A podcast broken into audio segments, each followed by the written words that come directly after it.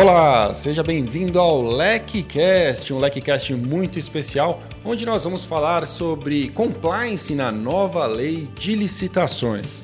Meus convidados de hoje são especialistas no assunto. Eu estou com o Rodrigo Pironte, que é sócio de Pironte Advogados e também pós-doutor em Direito Econômico, e com o Matheus Cunha, que é ex-secretário adjunto de Transparência no estado do Mato Grosso e o CEO da T4 Compliance. Matheus, Pironte, sejam muito bem-vindos ao LecCast. É um prazer ter vocês aqui mais uma vez. Matheus? Obrigado, Pironte, diga lá, Pironte, tudo bem? Me ouve bem? Tudo bem, te ouço bem. Muito obrigado pelo convite. É um grande prazer estar aqui contigo. Legal, Matheus, bem-vindo. Valeu, Márcio. Muito bom estar com grandes amigos aqui, distantes, mas próximos. Muito bom, senhores. Nós temos uma missão bastante difícil aqui, que é falar de uma alteração legislativa importante, expressiva, em um tempo reduzido. Né? Então, vamos, sem mais delongas, tentar entrar nesse assunto tão é, importante. Né? Quero deixar claro a você que está nos ouvindo agora que não é advogado, fique tranquilo. Nós vamos conversar aqui dentro do possível, da maneira mais clara e fugindo, obviamente, daquele juridiquês que atrapalha muitas vezes a compreensão dos assuntos quando eles esbarram né, nesses temas jurídicos, como é o caso, alteração de lei, é difícil que não tenha algo neste sentido. Mas o que nós vamos tratar aqui hoje, basicamente, é a evolução de um pensamento legislativo que começou a exigir programas de compliance para se contratar com entes públicos. Então, a, o Distrito Federal e o Rio de Janeiro puxaram essa nova linha legislativa aí e, e editaram legislações locais para tratar deste assunto. Isso veio se propagando em diversas outras localidades, até culminar agora na alteração, é, na nova lei de licitações que trouxe isso para o âmbito federal, e se eu já estiver falando alguma bobagem, Matheus, agora é a hora de me corrigir. A nova lei de licitações, ela torna realmente obrigatório compliance em âmbito federal para contratar com o ente público? É isso que está na lei? Exatamente, Márcio. Na verdade, não é tão exatamente assim, né? Eu acho que o nosso objetivo hoje aqui é desconstruir algumas ideias para tentar construir ao final. Mas esse talvez seja um dos casos assim mais emblemáticos em que veio uma pressão de outros entes federados em relação à União para se implementar uma tendência legislativa, né? Como você bem ressaltou, lá em 2017, o Estado do Rio de Janeiro trouxe essa iniciativa, esse nível de exigência, né, para determinados contratos com é, um tempo contratual superior a 180 dias, o valor do contrato acima de de um determinado piso, é, essa obrigatoriedade do, da, da, da, empresa, né, da organização contratada pelo poder público de ter o seu programa de integridade implementado. Isso se disseminou com uma velocidade muito interessante, né? O Distrito Federal veio na sequência, depois outros estados e municípios, e hoje eu ouso dizer que, é, sem muita precisão, que aproximadamente é, 50% dos estados ou tem lei própria ou tem é, projeto de lei nesse sentido para gerar essa exigência. E o legislador, então, da, da nova lei de licitações, certamente se sentiu pressionado, né? Por que não acompanhar essa tendência positiva para o âmbito da nova lei de licitações? Ao ponto de chegarmos hoje, né, na Lei 14.133, publicada aí no Diário Oficial da União no dia 1 de abril, de 2021, que não é uma mentira, é uma verdade, e trouxe no seu artigo 25, parágrafo 4, essa exigência. Né? Nas contratações de, de, de obras, bens e serviços, é, há uma obrigatoriedade de se inserir no edital de licitação essa, essa obrigação da empresa contratada de implementar o seu programa de integridade sob pena de penalidades. Perfeito, Matheus. Eu acho que essa é uma bela introdução, né? Quer dizer, traz a, a turma que está nos ouvindo aqui para a mesma página. E aí eu quero passar para o Pironte já uma primeira pergunta difícil. Pironte, é, a lei vem dizer é, que será exigido né, esse programa de compliance nas contratações de grande vulto.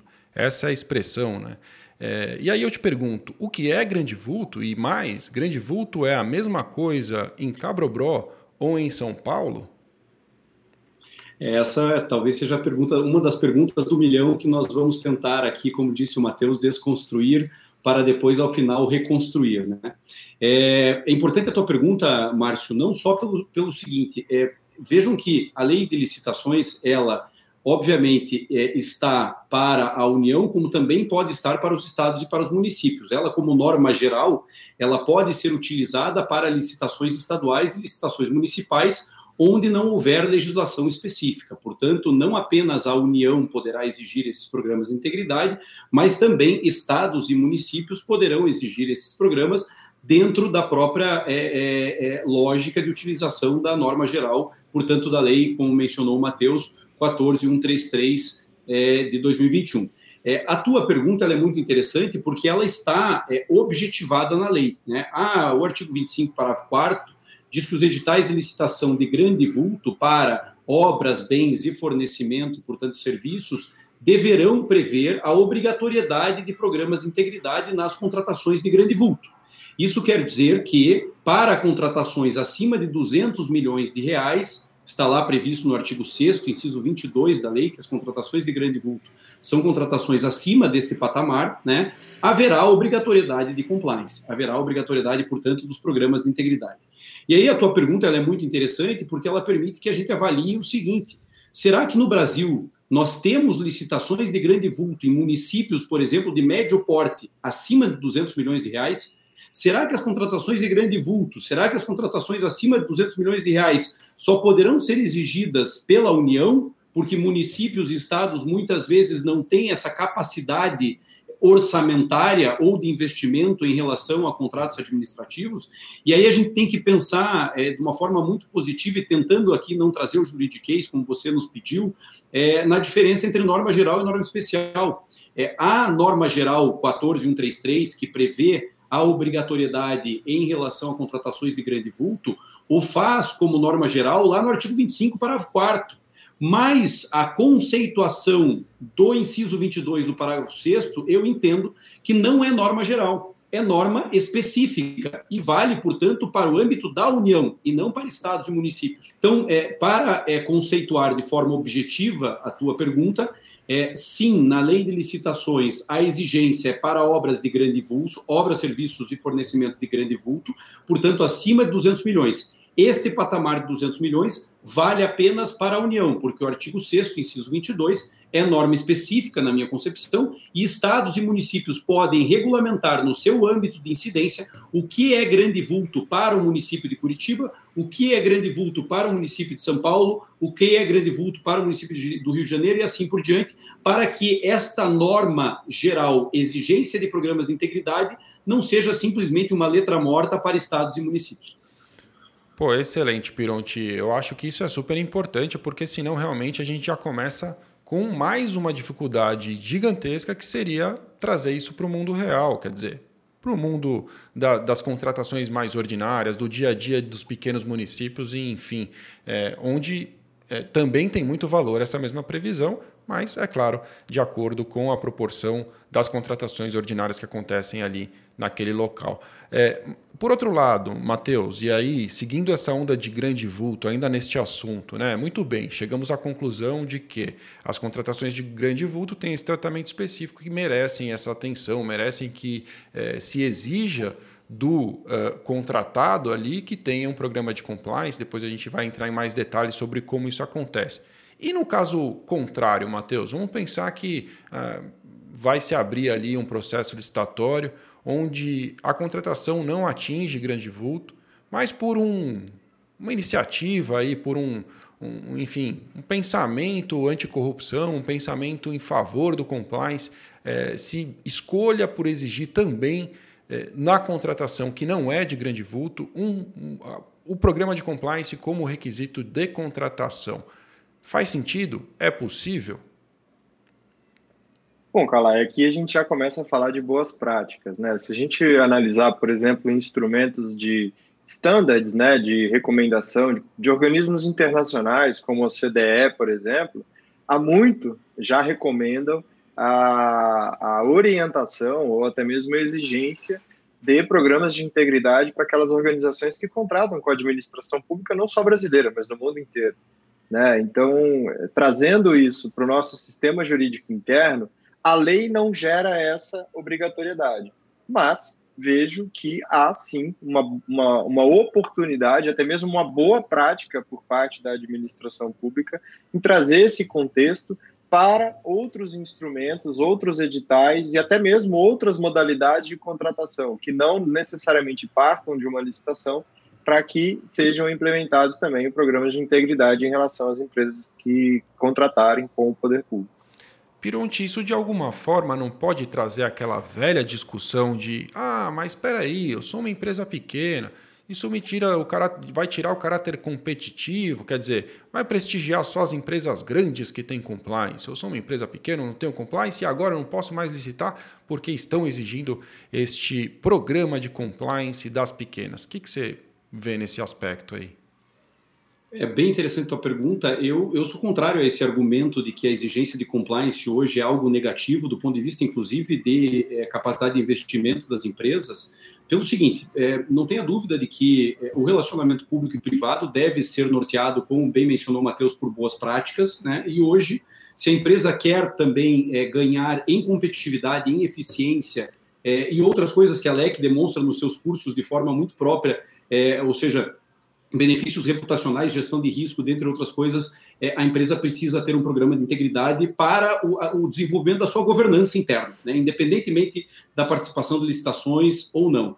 Mas aqui é interessante porque esse argumento é reiterado, Márcio. Muitas empresas dizem o seguinte: não, a exigência de compliance viola o caráter competitivo ou, de alguma forma, é, impede ou prejudica a participação em licitações.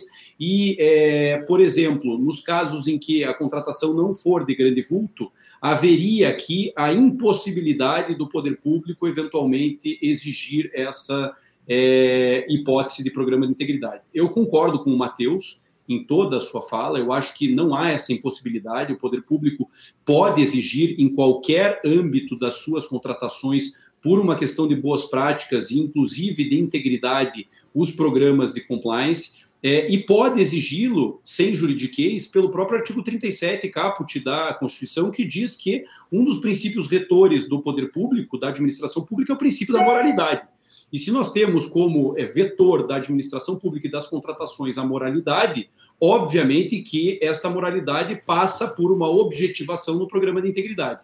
E aí você poderia dizer o seguinte, ah, Pironte, mas essa moralidade para empresas de médio porte ou para licitações de não grande vulto não poderia é, restringir o caráter competitivo? Também não, porque a Constituição também regulamenta essa hipótese no artigo 37, inciso 21, quando diz que a restrição do caráter competitivo só vai existir quando houver é, uma, é, um direcionamento ou a vinculação de critérios econômico-financeiros ou distintivos de, de qualificação econômico-financeira ou de habilitação jurídica, que não é o caso. Né? Os programas de integridade nesta lei, depois nós vamos falar é, mais é, longamente sobre isso, nesta lei e em outras legislações específicas, é, só é exigido do contratante.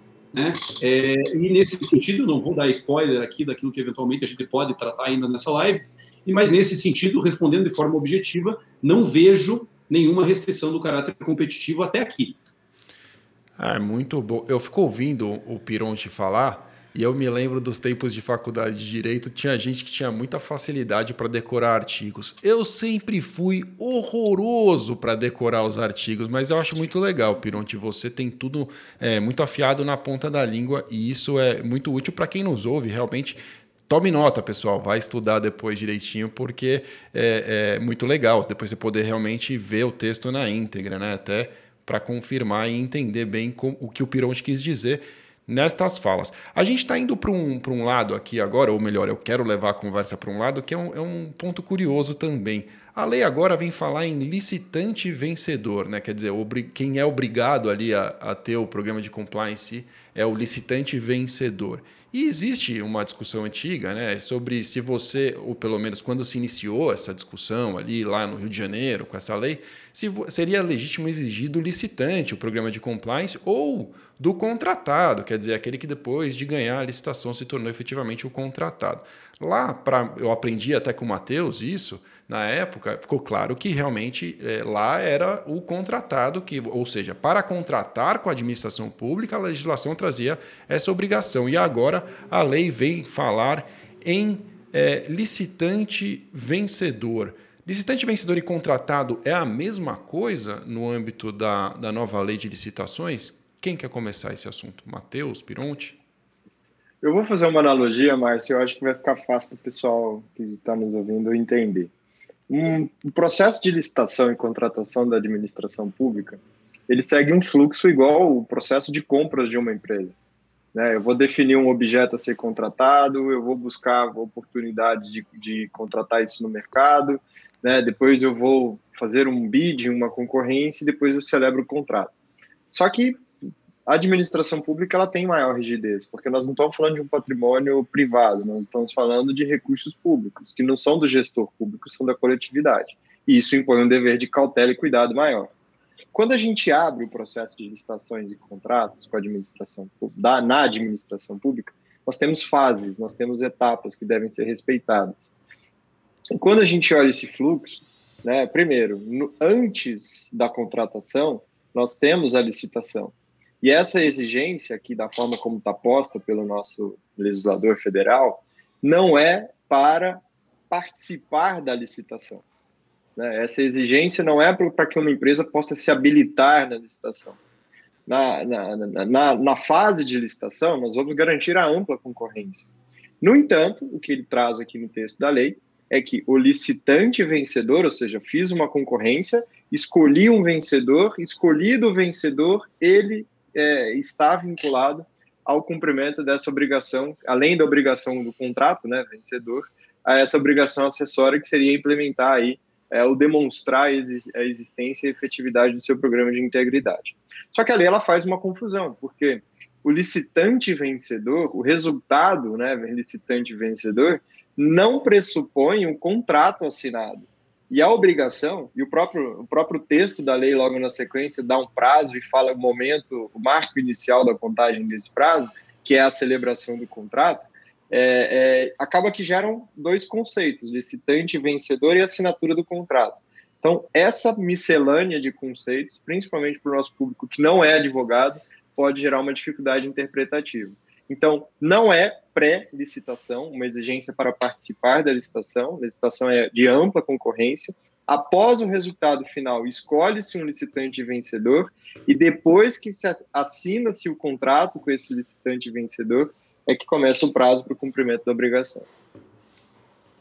É isso, Pironti. Quer complementar é, algo sobre esse assunto? Eu concordo, eu concordo. O Matheus foi muito feliz quando ele mencionou o procedimento, né? Então, é, para a contratação pública, você deve seguir um procedimento. O procedimento nada mais é do que uma sequência de atos que são concatenados entre si que levam a um resultado final. No caso do, da licitação, o resultado final é o contrato. Né? O contrato gera uma nova natureza jurídica da relação entre o particular, o licitante, até então licitante, e a partir de agora contratado.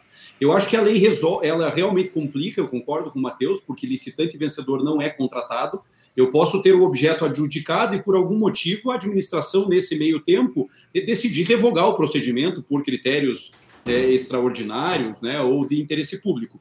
É, portanto, a obrigação, eu concordo com o Matheus, ela vem da assinatura do contrato, do contrato, ou seja, assinado o contrato e a partir daquele momento, contado o prazo de seis meses, é que eu, antes licitante vencedor, agora contratado, tenho a obrigação de investir, é, não só financeiramente, né, se eu não tiver, mas tecnicamente e operacionalmente no meu programa de integridade. Perfeito. Eu, eu ia perguntar justamente sobre a questão do prazo, né? É, quando deve ser implementado o programa de compliance, era a minha pergunta, vocês já responderam, mas eu ainda queria insistir nesse tema para perguntar se é factível, quer dizer, é, Matheus, Pironti, enfim, especialistas na implementação do programa de compliance assessoram diversos clientes nessa tarefa e aí vem a pergunta, né? Eu vamos supor que eu sou o licitante vencedor que quero me tornar o contratado se tudo correr bem e não tiver nenhum é, é, evento extraordinário aí e eu vou atrás de vocês e aí eu digo para vocês, ganhei. Dá para implementar um programa de compliance efetivo nesse prazo, é, Matheus e depois o Pironte? Bom, a, a lei, eu vou, eu vou ler, eu estou com a lei aberta aqui, eu vou ler a expressão da lei. Né? O edital deve prever a obrigatoriedade de implantação do programa de integridade. Se ele vai ser efetivo ou não, a lei não fala. Né?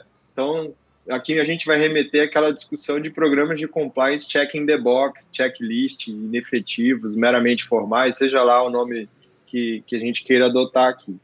É, na prática, né, não tem lógica o legislador exigir um programa inefetivo do, da empresa contratada, né? não tem lógica nenhuma nesse espírito, e na prática, 180 dias, seis meses para se iniciar o processo, né, a partir da assinatura do contrato, respeitar todos os requisitos formais e ainda garantir que essa implementação vai ser efetiva, para não falar impossível, vou falar que é muito desafiador.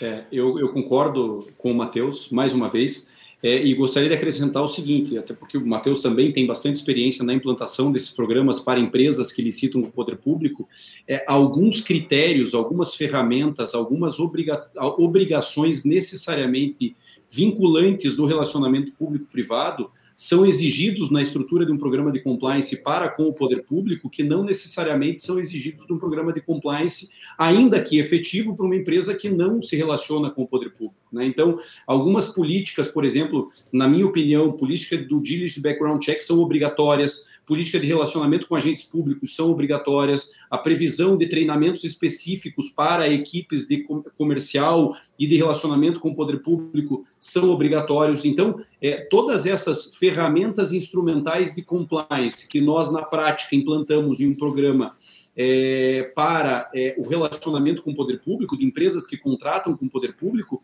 sem sombra de dúvidas, é, é tornam os 180 dias bastante desafiadores. Né? E eu diria, é, eu diria mais, é, nós temos um grande problema em relação à implantação desses desses programas de integridade e a sua efetividade. Concordo com o Matheus que esses programas de caixinha, né, esses programas é, check the box, acabam sendo prejudiciais, mas acabam sendo a única solução, muitas vezes, para a empresa. Porque o poder público, muitas vezes, não tem capacidade, talvez a gente possa falar disso mais para frente, né, de avaliar esses programas de integridade. Então, eu, por exemplo, leciono na LEC, como regra, né, nos é, CCAs, a é, cadeira de KPI, é, eu sou defensor de que a empresa que implementa esses programas de integridade para com o poder público deve ser como a mulher de César, não basta ser honesta, tem que comprovar ser honesta. Então, os KPIs são, na minha opinião, nestes programas obrigatórios, porque a empresa é que deve comprovar a sua efetividade. Como bem disse o Matheus, não tem nenhum sentido a lei de licitação exigir um programa de compliance que não seja efetivo. Portanto, eu gostaria de agregar só esses critérios. Na minha opinião, impossível você fazer políticas sólidas de relacionamento com o poder público e KPIs em 180 dias. É, eu, assim, na minha humilde visão aqui, né, perto dos dois especialistas, o que eu, a única coisa que eu consigo ver com bons olhos, né, apesar dessa, desse aperto de prazo, é que é, se é que a gente pode dizer isso, mas é o feito melhor que o perfeito, né? É o ponto de partida. Quando você vê que aquilo serve como um ponto de partida e a empresa vai para o desenvolvimento depois, é positivo, é otimista a gente acreditar que é, isso vá ter um, um, realmente alcançar um dia uma efetividade, talvez não nesses seis meses. Então é o que eu, é o único lado que eu consigo ver com bons olhos, mas me parece esses seis meses é, aquela coisa da, que está acontecendo hoje também com os projetos de adequação LGPD, né? É, os anúncios só falta aparecer trago a pessoa amada e faça implementação de LGPD de projeto de adequação em seis meses, né? Quer dizer, nesse caso, em seis meses LGPD muito menos, estamos aí às vésperas já de agosto, quando as penalidades vão começar. E, e todo mundo correndo, né? Para variar, é mais uma oportunidade aí para as empresas ficarem apertadas, terem que correr com isso. Os consultores, os advogados também, sempre com prazos muito curtos. Então, até fica desde já a recomendação: se a sua empresa ou se a empresa para que você trabalha tem uma fatia significativa da sua receita vindo das contratações com entes públicos, tome a frente, comece antes mesmo de ter é, é, que enfrentar esse cenário é, em termos práticos, né? Parta desde já, voluntariamente, para o seu programa de integridade, o seu programa de compliance. Próximo ponto que eu tinha aqui para falar com vocês, diga, Pironte, eu te cortei. Essa fala, essa fala tua é muito importante e me trouxe uma reflexão só adicional a essa pergunta. É, nós temos visto na prática, é, na implantação de programas de integridade, principalmente em estatais, como é o caso da própria Petrobras, é, critérios de avaliação é, para além do prazo que foi conferido, seja na lei, seja em ato normativo. Né? Então, o que, que, eu vejo, até para deixar uma palavra de alento para aqueles que nos escutam, né? É, para que não seja só simplesmente a avaliação de que 180 dias é impossível. Desde que se tenha um cronograma de trabalho, um work statement bem desenvolvido, eu não vejo problema, até mais porque a administração hoje é muito dialógica nesse sentido, de se estabelecer um, uma prorrogação do prazo. É claro que a consultoria que vai estar realizando esse trabalho, ou a própria empresa, né, se estiver fazendo internamente, tem que demonstrar de maneira efetiva que aquele programa vai ser realizado, talvez em sete meses, oito meses, mas para melhor adequação dos objetivos da própria administração. Então, eu acho muito passível de diálogo essa determinação. Não vejo a administração como sancionadora é, é, em relação a este prazo caso haja, como disse, uma demonstração efetiva de que há necessidade de uma prorrogação. Isso sem falar nas dificuldades de fiscalização, que eu quero ver se der tempo chegar também neste assunto, que é super importante aqui, mas eu tô com uma lista de perguntas para fazer para vocês, porque realmente desperta muito interesse. É, Matheus, quero falar com você sobre os casos de contratação direta. A gente sabe que as contratações não acontecem apenas no âmbito da licitação. É, e, e, e, aí como fica? Quer dizer, numa contratação direta, é, é exigido ou pode ser exigido um, um, programa de compliance do licitante vencedor? Não tem licitante vencedor. Do contratado na contratação direta? É, é, é possível? Que, que, como você enxerga esse cenário fora da licitação? Perfeito. Bom, o, o Pironte ele fez uma reflexão lá atrás que ela é importantíssima, né? A, a lei de a nova lei de licitações ela não é uma norma sozinha perdida no espaço. Ela tem que ser reflexo de uma construção do sistema jurídico brasileiro que parte da nossa Constituição Federal. E a própria Constituição diz que a regra é, é que contratos de fornecimento de bens de obras e serviços eles sejam precedidos de licitação aonde vai se garantir ampla concorrência entre aqueles que quiserem contratar com a administração pública justamente para garantir o melhor interesse, a vantajosidade da administração pública. No entanto, a própria Constituição diz que pode existir exceções, e a lei de licitações traz exceções que são contratações diretas. Dispensa de licitação, inexigibilidade por diversos critérios. Vivemos aí né, um período de pandemia onde a gente tem dezenas de exemplos de contratos que foram celebrados com a administração pública para fornecer insumos médicos hospitalares, contratação de mão de obra, a própria vacina, que não foi precedida de licitação justamente por conta do caráter de urgência que se revestiu né, no estado de calamidade que foi reconhecido aí por praticamente todos os entes. Né? Então, é, mas aqui eu vejo, Calai, é, que há um risco muito grande para a administração pública e para a própria empresa né, é, é, que celebra esse tipo de contrato. Não só um risco de corrupção, né, mas eu vejo um risco de não respeitar a regra que é a observância do processo, do, do processo licitatório prévio à contratação.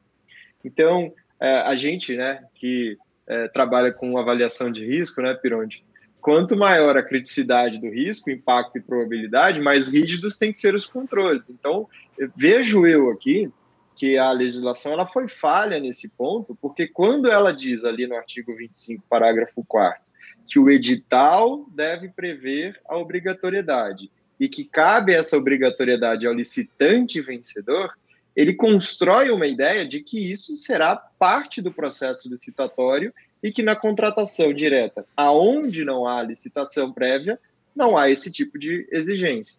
Então, se formos construir o raciocínio com base exclusiva no artigo 25, parágrafo 4 da lei da nova lei de licitações, vejo que a lei é falha nesse ponto. Por outro lado, a gente vai voltar naquela discussão de boas práticas, fortalecimento de controle interno, a necessidade de talvez uma regulamentação né, desse, desse, desse parágrafo 4 do artigo 25 da lei pelos entes federados e que nesse momento de regulamentação, que pode ser até por lei própria, né, no âmbito do estado, do município, como já existe, essa exigência partir sim para contratos que não precedem a, a, a, a, licitação. E aí fica ainda mais abrangente a lei, né? Porque a gente sai da, da talvez de contratos de obras, bens e serviços, a gente vai para outros contratos administrativos, como por exemplo uma concessão de serviços públicos, como é uma rodovia federal, estadual, uma parceria público-privada, que não necessariamente precisa ser fornecimento de obras, bens e serviços.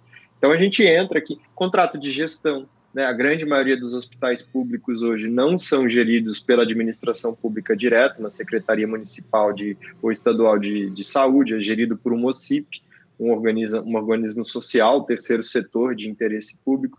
Então, isso pode chegar também a nível de terceiro setor. Então, eu vejo que é, o amadurecimento dessa, dessa exigência com o tempo vai ser fundamental para a gente, de fato, atingir o problema, que é proteger a rigidez, a segurança da, do interesse da administração pública brasileira.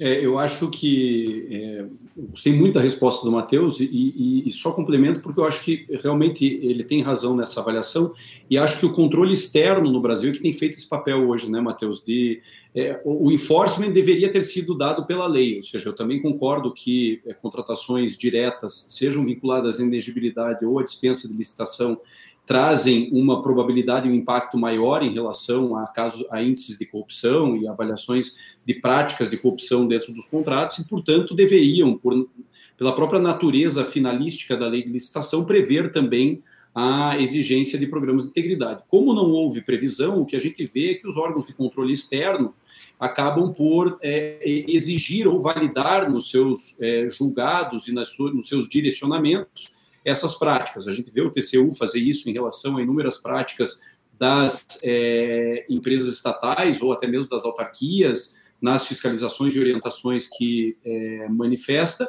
é, mas é, a gente não pode esperar que os órgãos de controle acabem é, fazendo o trabalho que efetivamente deveria ser da própria administração ou do legislativo. Então, concordo com o Matheus que a avaliação de boas práticas é necessária é, e quanto mais é, puder ser exigido o programa de integridade, melhor. Lembrando o seguinte, Márcio, na minha visão, eu inclusive já escrevi sobre isso, a elegibilidade e a dispensa não são exceções à regra de licitar. É, muita gente diz, ah, não, é, a regra é licitar e a dispensa e elegibilidade são exceções. Não, são modalidades distintas das modalidades licitatórias, porque em casos, por exemplo, de uma emergência para o Covid, a exceção não é a dispensa, a regra é a dispensa, ou seja, eu emergencialmente tenho que contratar, eu não posso sequer pensar em licitar, ou seja, eu não posso nem pensar em uma possível regra, a regra passa a ser a emergência. Da mesma forma, em critérios subjetivos de escolha, né, para um parecerista, por exemplo, que é o talvez o exemplo mais clássico, porque o Supremo Tribunal Federal já se debruçou sobre esse ponto, é, também a regra de escolha é subjetiva, então não há possibilidade de é, avaliação objetiva daquele critério distintivo. Então, é, é só para é, dizer que nestas questões em que a escolha é naturalmente direcionada, como você bem mencionou, Márcio, não ao licitante, mas sim quase que diretamente ao contratado, é que efetivamente o compliance deveria estar presente. É, é um, um, Não vou chamar de requinte, vai, mas é um cuidado, né? Muito mais que um requinte. É um cuidado adicional que custa muito pouco e que vai certamente trazer mais segurança para todos, né? Para contratantes e contratados. E, e é, é, justamente pensando é, quando começam os problemas que vem a minha próxima pergunta. Muito bem, né? Foi previsto, está lá na lei. E quando não for cumprido? Quer dizer, é, é, é curioso, sabe? A gente, quando olha para um edital, a gente estou me colocando na posição de não advogado mais, né? que não, não exerço mais a profissão de advogado. Então, hoje, é, como todas as outras pessoas que não são advogados se olham para um edital, tem uma certa. É, presunção de que aquilo está tudo correto. Né? A gente olha para o edital e fala assim: aquilo já foi visto e revisto, é, todo mundo sabe muito bem o que está fazendo, é, tem essa, parece né, muito legítimo. Então você, tem, você imagina que está tudo correto, mas pode ter passado algo como isso, que é, por exemplo, seguir um, um, uma licitação, correr a licitação, não haver é, a previsão de, de de exigência aí do programa de compliance, ou pior, a exigência do programa de compliance e não ocorrer o cumprimento, nem a fiscalização, nem e aí se perceber muito depois. E aí a gente está diante dos casos de descumprimento, seja por parte da administração que não soube licitar ou não, não fez a previsão da forma correta, seja por parte de um erro de gestão mesmo do processo licitatório, que apesar da previsão chegou aí num, num resultado final inadequado, que é a contratação de um, de um licitante vencedor sem um programa de integridade. Quais são as consequências disso? O que, que acontece a partir de então? E aí a gente vai na bola de cristal aqui, não sei, é claro que vocês devem ter pela experiência é, como responder, mas imagino que neste momento ainda não existam casos para trazer como exemplo a partir da nova lei. Talvez vai valer a experiência do passado. Pironti, para te deixar nessa situação fácil de começar a responder essa pergunta, o que, que você enxerga aí para os casos de descumprimento? Ou melhor, há uma previsão? O que está dito sobre isso na lei?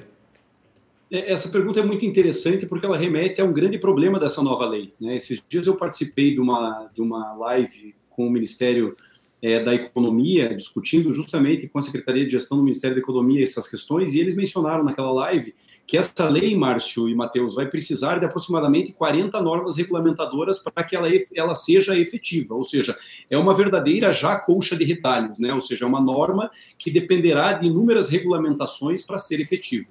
E nesse caso não é diferente, nesse caso o próprio artigo 25, parágrafo 4 deixa claro que é, haverá necessidade de regulamento para dispor sobre as medidas a serem adotadas, a forma de comprovação dessas medidas, da efetividade do, do compliance e as penalidades pelo seu descumprimento. Então, é, no dia de hoje, é impossível responder objetivamente esta pergunta, porque dependerá de regulamentação. É claro que a gente, pela experiência que tem em relação a outras normas, poderia avaliar e dizer: não, haverá aqui suspensões contratuais, a possibilidade de advertência, multa, né, sanção pecuniária? Claro que sim, mas vamos lembrar que é, toda sanção, para que seja aplicada, depende necessariamente de previsão legal, sob pena de não poder ser aplicada, porque é ilegal no seu critério validador, né? ela não tem é, é, é substrato de validade para aplicação. Então, neste caso, eu diria o seguinte: ainda hoje, para aqueles que ganharem contratação de grande vulto no poder público, não existe regulamentação específica e, portanto, não existe penalidade para o descumprimento. E qualquer penalidade que seja aplicada, na minha visão, e talvez aqui eu esteja falando como advogado agora, Márcio, não é, dentro só do LECast, é nula de pleno direito, porque não tem substrato de validade. E aí, Matheus? E...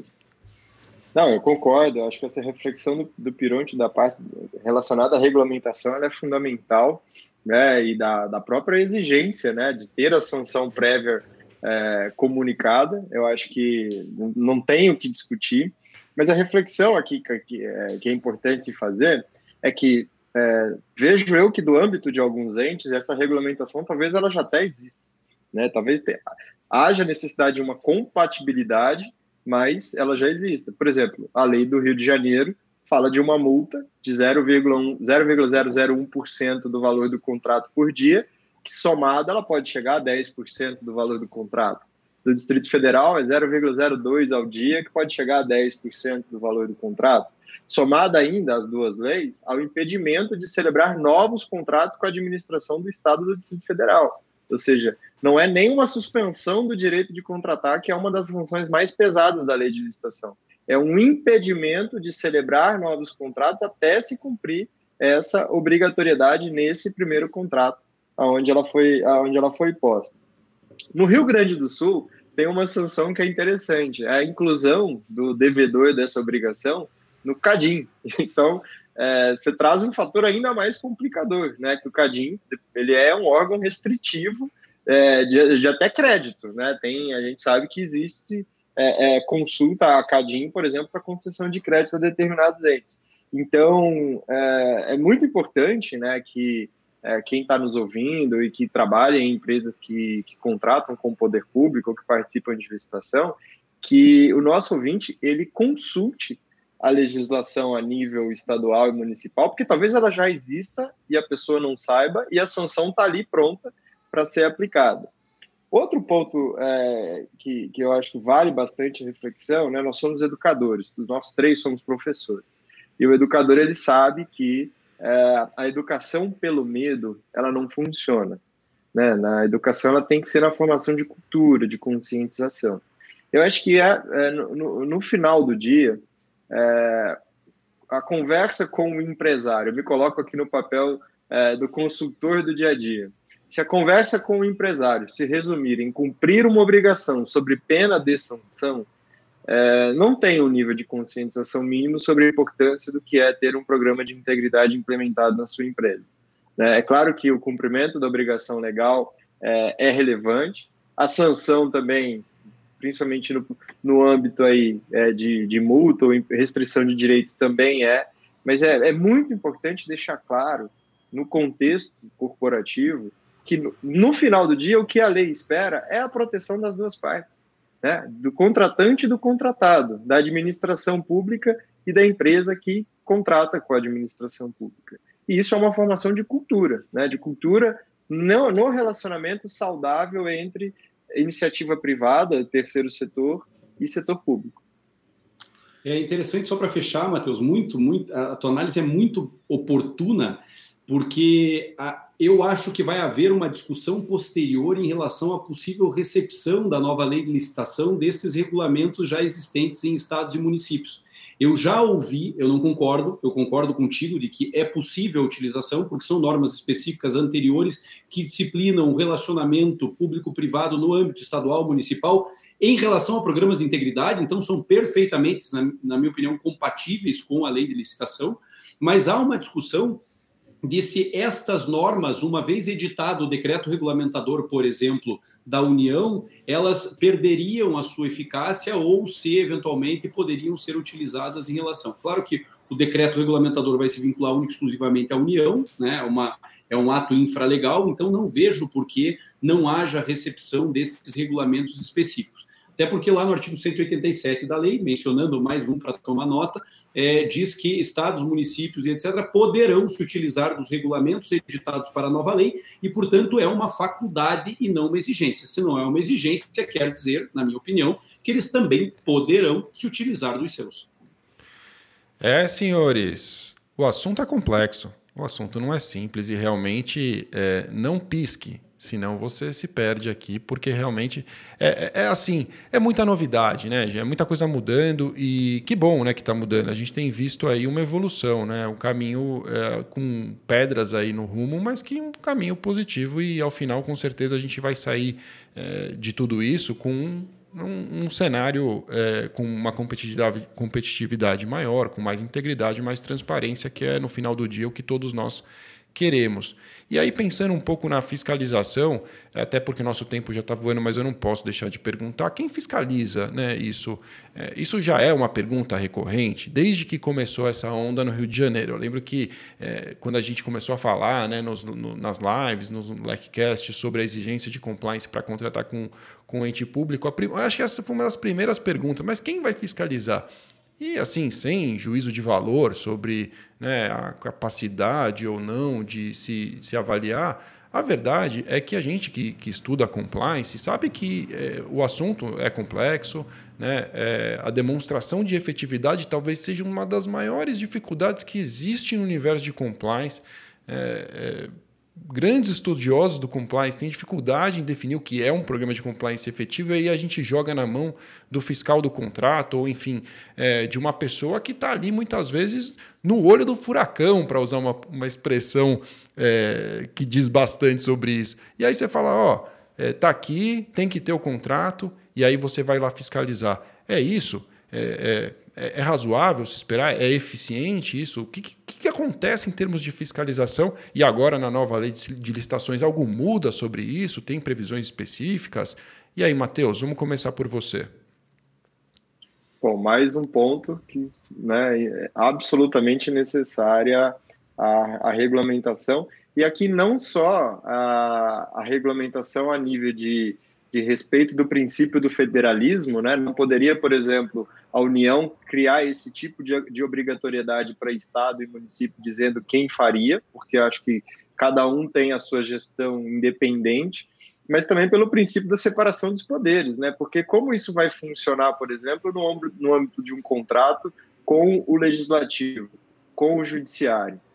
A época que eu estava no, no, no governo do estado de Mato Grosso, se não me engano, isso foi em 2016, é, existia um projeto de lei na Assembleia Legislativa que era similar ao do Rio de Janeiro e ao do Distrito Federal, mas que criava a obrigatoriedade dessa fiscalização para o órgão de controle interno do Executivo.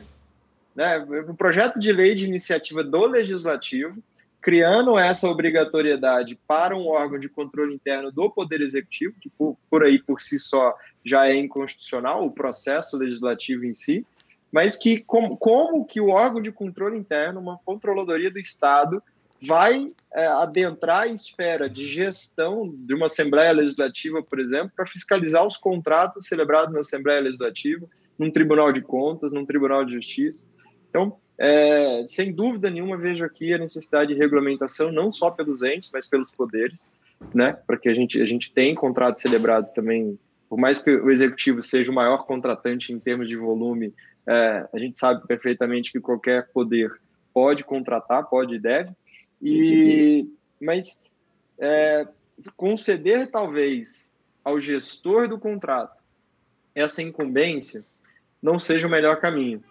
Por uma questão técnica, óbvio, né? Não, não, acho que a pessoa para avaliar isso tem que ter uma habilidade técnica. Às vezes a gente se questiona, né, Pironte, se nós temos habilidade técnica para auditar um programa de integridade, né? Então, é, e a gente trabalha já há algum tempinho com isso. Imagina uma pessoa que nunca nunca foi aluno da LEC, por exemplo, né? nunca assistiu os nossos cursos aqui, não faz nem ideia do que, que é, do que, que são os pilares de um programa de compliance, muito menos medir, avaliar a efetividade de tudo isso.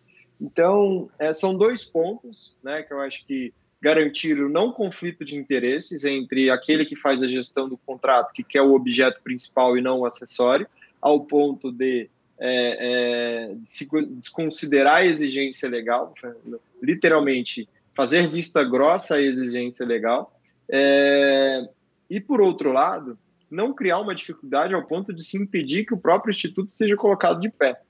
Porque conceder isso, por exemplo, ao controle interno, a nível municipal, por exemplo, aonde você tem, talvez, se tiver dois ou três é, auditores internos ali responsáveis por é, corregedoria, controladoria, é, é, ouvidoria do município e ainda também por auditar a efetividade de programa de integridade em processo administrativo de responsabilização e também a nível de licitações, é, você não vai ter nem mão de obra para isso. Você não tem, a pessoa não tem tempo de fazer todas essas obrigações e mais essa. Então, vejo com profunda necessidade que cada ente, cada poder analise internamente qual seria o caminho mais viável para se avaliar esse tipo de efetividade. E você, e Pirotti?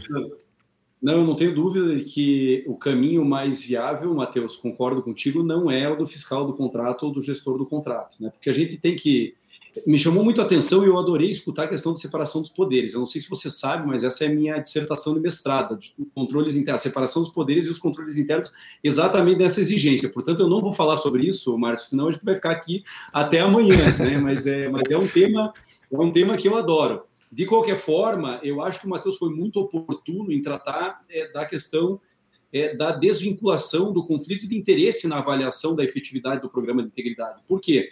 Porque a gente não pode esquecer que, como regra, quem avalia programas de integridade é que tem, quem tem condições disso. E na administração pública, os controles internos fazem parte da segunda linha.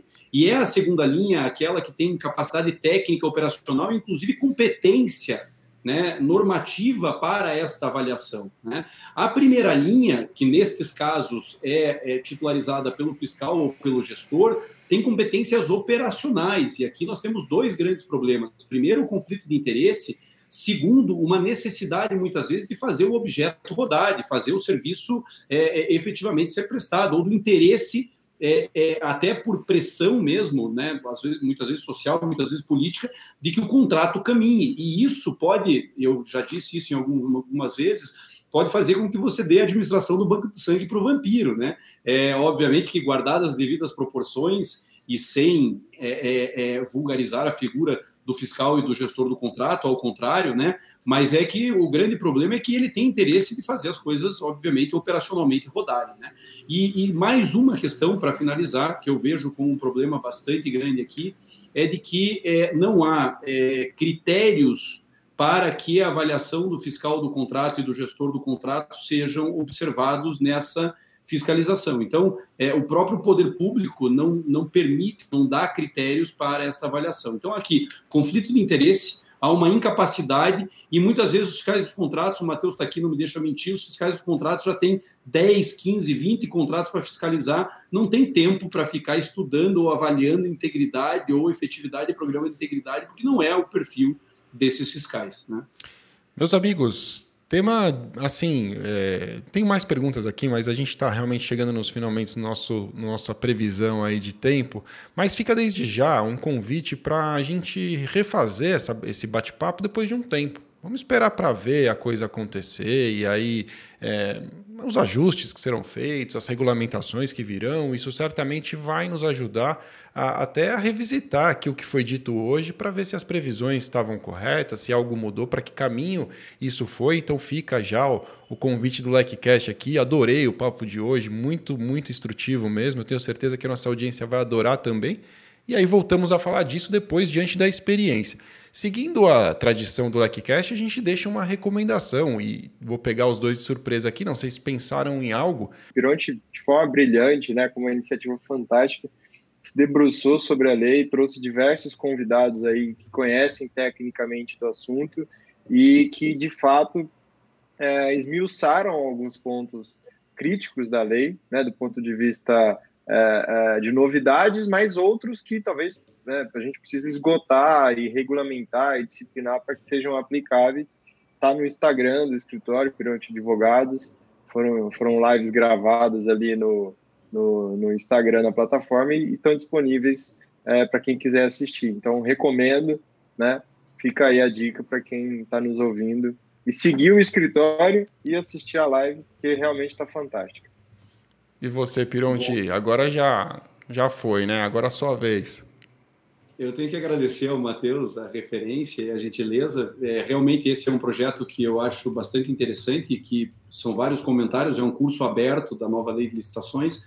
Então, é, fico feliz de ter sido recomendado pelo Matheus, porque sei que é, é fruto mais da nossa amizade do que qualquer outra coisa, mas de alguma forma eu espero que é, sirva de subsídio para todos que aqui estão. Mas eu acho importante, é porque eu acho, Márcio, que é, muitas vezes o problema, os desafios da nova lei não são de interpretação jurídica e nem finalística, são de interpretação de texto mesmo, né? Então eu acho interessante deixar aqui como sugestão é, talvez a verificação dos comentários do Marçal Justin Filho, que foi recém-editada a obra com já a atualização da Lei 14.133, para que a gente é, consiga perceber que muitas vezes nós dificultamos algo que é simples e muitas vezes aquilo que nos parece simples é altamente complexo, muitas vezes por falha de interpretação de texto e não só de interpretação jurídica. Então fica aqui a minha dica da leitura do manual do Mar... do, dos comentários do Marcelo. É, perfeito. Ô, foi... Márcio, Vamos lá, Matheus. Se você me permite, eu sempre permito. Eu já fiz um, eu já fiz um jabá do bem para o Pironte, né? Agora eu vou fazer um jabá do bem para você, né? Olha lá, agora vem. O curso, o, o CCA, né? O curso de, de, de compliance e anticorrupção da LEC tem um módulo de licitação, compliance em licitações e contratos com o poder público. Então, quem quem está nos ouvindo e ainda não fez o CCA, né? Sinta-se convidado, porque além desses outros diversos temas são abordados e certamente quem precisa conhecer, quer colocar em prática, trabalhar. Eu fui aluno da LEC, então eu vou carregar essa gratidão para sempre. Eu falo que eu tenho uma obrigação moral né, de divulgar os cursos da LEC, porque eu não, eu não estaria aqui hoje se não fosse o curso que eu tinha feito lá atrás. Então fica também essa recomendação. Agora a gente está quase pronto para terminar e eu quero te agradecer, Matheus. Obrigado. Né? Eu também fui aluno da LEC e realmente, se você que está nos ouvindo quer saber mais sobre isso, sobre compliance e tudo mais que, que cerca esse nosso universo, é um prazer receber você no curso de Compliance Anticorrupção. Senhores, obrigado demais pela participação. Foi um prazer bater esse papo com vocês aqui e, como eu disse, fica desde já o convite para o nosso próximo encontro quando isso estiver mais maduro. Matheus, obrigado, cara. Aliás, onde as pessoas te encontram, deixa aí um contato também, se você quiser, um LinkedIn, onde é mais fácil falar com você. E Pironte é a mesma coisa. Bom, eu acho que hoje as redes sociais são o melhor caminho, né? Então lá no LinkedIn, Matheus Cunha, e no Instagram também, na minha página, professor.prof.mateuscunha, né? E ou na página da T4, T4 Compliance. Estamos à disposição. Fechado, Matheus. Pironte, obrigado, cara, mais uma vez. Onde as pessoas podem te encontrar também? Eu, da mesma forma, agradeço. Eu sempre daqui da província, com vocês aí da capital do país, né? Fico muito feliz com o convite, com a lembrança do meu nome. É, agradeço mais uma vez a essa maior comunidade compliance do país, que é a LEC, que tem todo o prestígio merecido. É, e aqueles que quiserem me encontrar nas redes sociais, Rodrigo Pironte, tanto no LinkedIn como no Instagram e pironte, arroba, pironte, é, pironte, arroba. Quem quiser me mandar um e-mail, eu estou à disposição de todos aí. E é um prazer sempre estar com vocês. Muito bom, senhores. Obrigado. Então ficamos assim. Se você quiser saber mais sobre compliance, lec, lec.com.br. Valeu!